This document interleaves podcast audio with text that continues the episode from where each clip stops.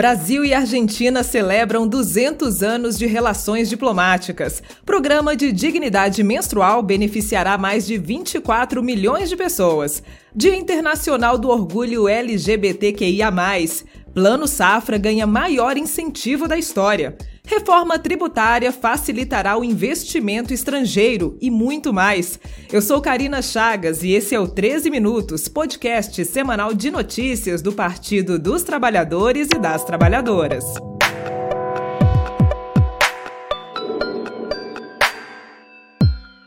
Sexta-feira, 30 de junho de 2023. Esta produção do PTcast está sendo gravada no estúdio Marisa Letícia. Eu sou mulher preta e estou usando camiseta cinza, calça jeans, tênis preto. Meus cabelos são castanhos, na altura dos ombros. Estou usando brinco de argola e as unhas estão pintadas com a cor que a gente mais gosta, vermelho. Dito isso, você fica agora com um resumo do que foi notícia na Rede Povo de Comunicação do PT. Vem comigo!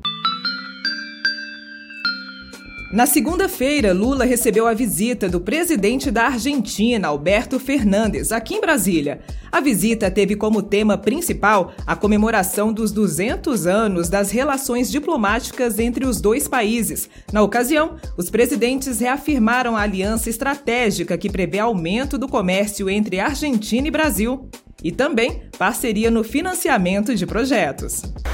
Que alegria poder celebrar essa data tão importante ao lado do meu amigo Alberto Fernandes e sua esposa Fabiola Lianes e comitiva. Ao condecorá-los com a Ordem Nacional do Cruzeiro do Sul e a Ordem de Rio Branco, prestamos justas homenagens a um casal amigos do Brasil. Ambos são representantes de uma nação pela qual nós brasileiros temos respeito e afeto e que nos honram nesta data tão especial. Ainda na segunda-feira, a coordenadora de Acesso e Equidade do Ministério da Saúde, Lilian Silva Gonçalves, explicou em entrevista ao jornal PT Brasil as regras e o público-alvo que deverá ser beneficiado com a distribuição de absorventes pelo Programa de Proteção e Promoção da Saúde e Dignidade Menstrual. A gente entende que é, o programa né, ele vem para cuidar e acolher mais de 24 milhões de mulheres e pessoas com útero, é, tendo como base é, as pessoas, as mulheres, adolescentes e pessoas com útero em situação de vulnerabilidade, mulheres que se encontram recolhidas no sistema prisional, mulheres e pessoas com útero das, é, que estão em situação, em situação de rua, adolescentes que se encontram em medida socioeducativa. Então, a gente tem tratado para combater a desigualdade, trazer né, todas as mulheres e pessoas com útero, né, é, trans, intersexo, que vivem hoje é, em situação de vulnerabilidade. Já na terça-feira, o deputado federal Rogério Correia, do PT de Minas Gerais, falou sobre o andamento da CPMI do golpe, que entrou para a segunda semana de oitivas. O parlamentar destacou três pontos cruciais que resultaram nos ataques de 8 de janeiro, apresentados pelo depoimento do ex-chefe de operações da Polícia Militar do Distrito Federal, Jorge Eduardo Naime. O primeiro é que ele diz que realmente aquele acampamento que existia em frente aos quartéis dos exércitos principalmente o de Brasília, era um embrião para a formação de táticas golpistas e organização do golpe. O segundo é, papel importante que ele teve ontem aqui foi dizer que realmente o general Dutra, que era o general que comandava lá o quartel, ele não permitiu que a polícia militar, no dia 29, retirasse lá, estava próximo à posse do presidente Lula, dia 1 já tinha ocorrido o dia 12, aquela quebradeira em Brasília no dia da diplomação do presidente Lula, e no dia 29 eles iam retirar os golpistas e o general do Exército, general Dutra, não permitiu. Então isso mostra também que eles faziam no acampamento um, um, um birô golpista, né, uma parte do seu planejamento de golpe. E a terceira questão é que ele diz claramente que as forças de segurança em Brasília não receberam informações sobre o procedimento e que eles tinham essas informações. A importância de um diálogo permanente entre as organizações sociais e o Partido dos Trabalhadores foi o tema central da reunião promovida pela Secretaria Nacional de Movimentos Populares e Políticas Setoriais do PT. A secretária Lucinda Barbosa comentou sobre o encontro que ocorreu aqui em Brasília entre terça e quinta-feira desta semana. Lucinda ressaltou a importância da luta popular para a manutenção das políticas sociais implementadas pelo governo Lula. Então é esse esforço que a gente está fazendo. A gente começa a nossa reunião ontem aqui na nossa sede nacional, mas eu estava vindo já, segunda-feira nós tivemos uma ótima reunião com todas as organizações populares, os partidos de esquerda, as centrais, nesse intuito de, de a gente fazer essa retomada da organização popular, o que é muito importante para o governo dar certo.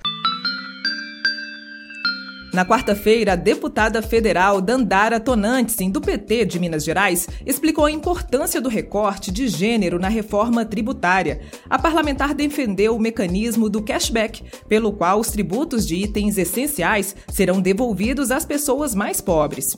Hoje, nós, mulheres, negros, pessoas pobres, a classe trabalhadora de periferia, pagamos impostos sobre praticamente tudo o que consumimos praticamente tudo, se não 100%. E temos um retorno do Estado em política pública ainda muito baixo. Nós queremos ter assim, então, o cashback. O cashback pode ser uma forma é importante, se assim aprovada nessa reforma tributária, para se combater a injustiça e as desigualdades e fazer avançar o que a gente tanto sonha e defende, que é o bem viver. Esta semana ficou marcada pela celebração da inclusão e diversidade. Na quinta-feira, Dia Internacional do Orgulho LGBTQIA, o governo anunciou em cerimônia no Palácio do Planalto ações em defesa dessa comunidade, que tem como símbolo uma bandeira multicolorida. Na ocasião, foram anunciados um conjunto de medidas que serão implementadas por diferentes órgãos do governo Lula. E já que eu falei de cores, também nessa quinta-feira, prédios públicos na área central de Brasília ganharam as cores do arco-íris para lembrar a luta por mais direitos da população LGBTQIA. Também na quinta-feira, o senador Humberto Costa, do PT de Pernambuco, explicou o que é e como vai funcionar o GTE, Grupo de Trabalho Eleitoral do PT. O parlamentar e coordenador do grupo falou sobre as estratégias do partido para ampliar a presença nos municípios nas eleições municipais de 2024. Obviamente que o mais importante de todos os objetivos é ampliar o número de prefeituras do PT. Vamos com toda certeza crescer mas precisamos adotar uma estratégia de crescimento que seja ao mesmo tempo realista, mas que seja uma, uma, uma, uma proposta ousada. E eu acredito que é perfeitamente possível fazer isso. E o GTE vai justamente pensar essa proposta de estratégia, apresentar ao Diretório Nacional e implementá-la na sua ação com os estados e os municípios. Ainda no último dia 29, a secretária executiva do Ministério do Desenvolvimento Agrário e Agricultura Familiar, Fernanda Machiavelli, esteve na Rede Povo de Comunicação do PT e comemorou o retorno do Plano Safra da Agricultura Familiar, anunciado na quarta-feira pelo presidente Lula.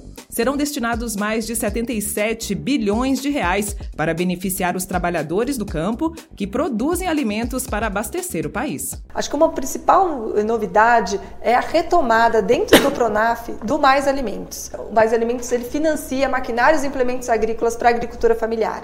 Isso é fundamental por quê? Porque a gente aumenta a capacidade produtiva do, da, da, dos estabelecimentos rurais, mas principalmente porque a gente diminui a penosidade do trabalho no campo. A segunda coisa que eu acho que é, é bem importante no, no custeio é que a gente diminuiu os juros para quem produz alimentos, então arroz, feijão, mandioca, toda a linha é, de trigo, toda a parte das hortaliças, tudo isso vai ter um, um, um juros menor para o custeio, então a gente está reduzindo para 4%. E para sociobiodiversidade, as linhas, vamos dizer, as linhas que nós enfatizamos o elemento da sustentabilidade, né, produtos da sociobiodiversidade, a bioeconomia, a agroecologia, vai ter então um juros ainda menor de 3%. E o presidente Lula concedeu entrevista para a Rádio Gaúcha também na quinta-feira. A taxa de juros de 13,75% mantida pelo Banco Central e a atual política monetária do país foram temas da conversa, como explica a repórter da Rádio PT, Thaisa Vitória. O dinheiro tem que circular na mão de milhões de brasileiros para a economia crescer, explicou o presidente Lula ao frisar que mais importante que a política monetária são os mais de 200 milhões de brasileiros e brasileiras. Então agora o Brasil precisa crescer. Para que o Brasil precisa crescer, precisa ter crédito. Crédito para o setor privado, crédito para os estados, crédito para o município. Sabe, é isso que nós vamos voltar a fazer. O BNDES vai voltar a ser um banco de investimento, o BNB vai voltar a ser um banco de investimento, a Caixa Econômica vai voltar a ser um banco de investimento, o Banco do Brasil. O dinheiro tem que circular para a economia crescer. Você não pode dizer que é um país capitalista sem capital. O capital circulando na mão de meia dúzia de pessoas, o dinheiro tem que funcionar e girar na mão de muitos milhões de brasileiros para que a economia possa crescer. É isso que esse cidadão do Banco Central tem que entender. Já o coordenador do grupo de trabalho que apresentou o modelo de sistema tributário simplificado e proposta de cashback na Câmara Federal, o deputado pelo PT de Minas, Reginaldo Lopes, explicou como a reforma tributária pode ajudar a trazer investimentos estrangeiros para o Brasil. Então, é, nós vamos desonerar os investimentos. Não tem sentido, é, Amanda, você vai abrir uma indústria, né, uma fábrica, vamos supor, vai abrir um laticínio, né? É, para fazer um queijo mineiro gostoso, né? O que, que acontece? Antes de começar a produzir, já paga imposto daqueles equipamentos. Então, nós vamos desonerar 100% os investimentos. Tudo que for para investimento em qualquer setor da economia não pagará mais impostos. É assim que faz o mundo é, mais desenvolvido. E também vão desonerar 100% as exportações. 100%. Nós vamos devolver os créditos pago nas etapas anteriores de produção daquele bem, daquele bem ou daquele serviço. Então, nós não vamos mais tributar a exportação. Isso vai dar competitividade internacional.